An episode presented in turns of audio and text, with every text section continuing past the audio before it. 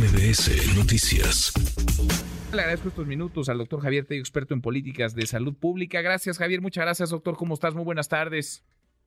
¿Qué tal, Manuel? Qué gusto. Pues apareció igualmente gusto en escucharte. Apareció esta vacuna eh, patria muy prometida, largamente eh, prometida, que no se nos olvide que la pandemia inició en China, vaya, desde finales de 2019 en México, en marzo, digamos, podríamos ponerlo como la fecha de arranque, marzo de 2020, y estamos en enero de 2024 y hay una, te lo pregunto así, ¿vacuna mexicana lista?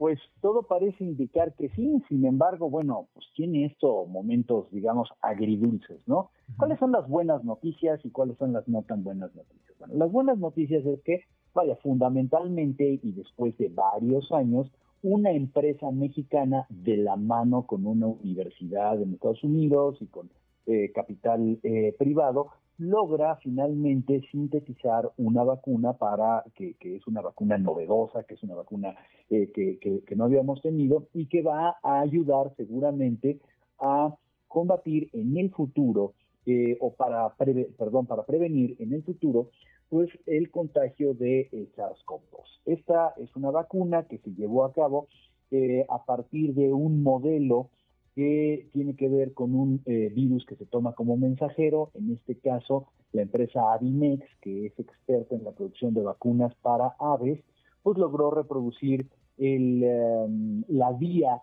eh, a través de una de las plataformas que ellos ya tenían. Hasta aquí creo que todo es bastante, bastante positivo, sobre todo porque esta plataforma puede tomarse para después llegar a producir otro tipo de vacunas. Ahora bien, sin embargo, pues la vacuna sabemos que llega a producir, según los estudios, que por cierto no es que sean muy amplios, pero serán lo suficientes, según el Comité de, de, Moléculas Nuevas de COFEPRIS ¿sí? y los expertos, como para producir eh, una inmunidad.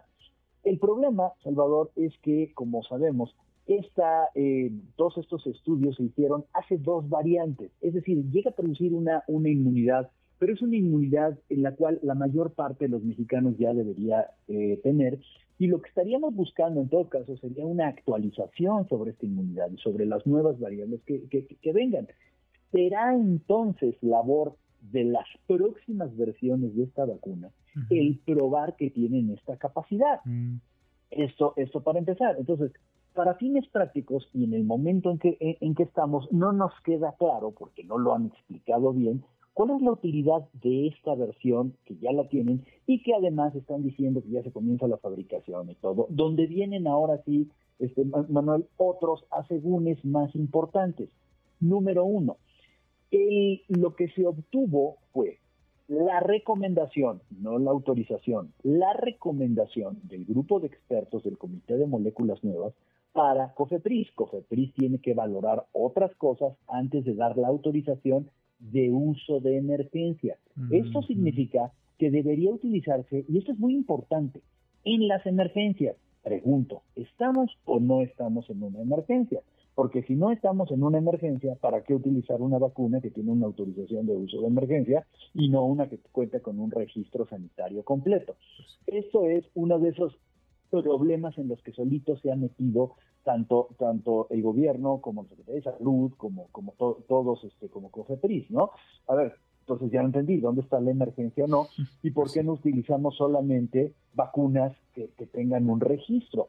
Solo para terminar y para recordar, tanto la vacuna de AstraZeneca como una de las versiones de Moderna no tuvieron la recomendación para registro completo porque no lograron demostrar que tuvieran inmunidad actualizada. Mm. Ojo, a ellas no les dieron el registro completo, solamente les recomendaron que permanecieran como uso de emergencia, misma cosa que se está auto, eh, recomendando para esta nueva vacuna patria. Esta vacuna patria, Javier, estoy platicando con el doctor Javier Tello, experto en políticas de salud pública, ¿se desarrolló 100% en México o, no? ¿No fue solamente en nuestro país?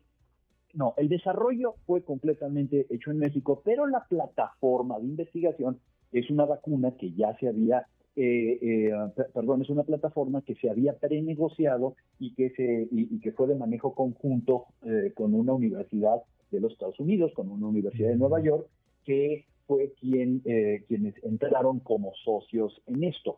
El capital provino de capital privado, de una parte muy marginal que pudo haber tenido seguramente con así, y obviamente pues de el tiempo de investigadores que pues, son investigadores que trabajan para el Sistema Nacional de Salud, etcétera. Es decir, es un, un proyecto conjunto entre la iniciativa privada y la academia y el gobierno de México, lo cual no es una mala noticia, es así como deberían hacerse más cosas, ¿no?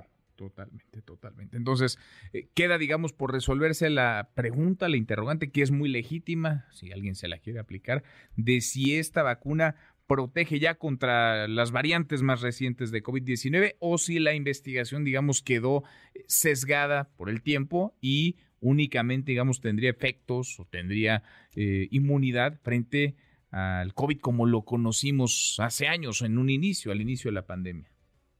Correcto, pero, pero te digo, antes que eso, falta ver exactamente qué es lo que la Secretaría de Salud va a querer hacer con ella, porque una vez más, la recomendación, no es la autorización, la recomendación del Comité de Moléculas Nuevas es para eh, su autorización como uso de emergencia. Y si es así, entonces eh, se va a utilizar solamente cuando hay una emergencia epidemiológica o se va a utilizar como parte del programa normal de vacunación. es muy importante porque según la Secretaría de Salud, la misma Secretaría de Salud, ya no estamos en una emergencia epidemiológica, eh, y, es por eso que ya existe un plan eh, determinado para la inmunización por COVID. Es, todo esto no nos lo han dicho. Si la opción es, no, esta es la que vamos a estar complementando y aplicando, el arsenal de vacunas que se van a aplicar todos los años, bueno, entonces será muy bueno ver cuáles son las, las nuevas versiones que Arinex produzca para los nuevos tipos de variantes. Pues sí. Pendientes entonces de eso, que no es un paso menor y tendrá, me imagino, que darse rápido. Gracias, doctor. Muchas gracias, Javier. Un abrazo, que estés bien. Igualmente, muy buenas tardes. Redes sociales para que siga en contacto: Twitter, Facebook y TikTok. M. López San Martín.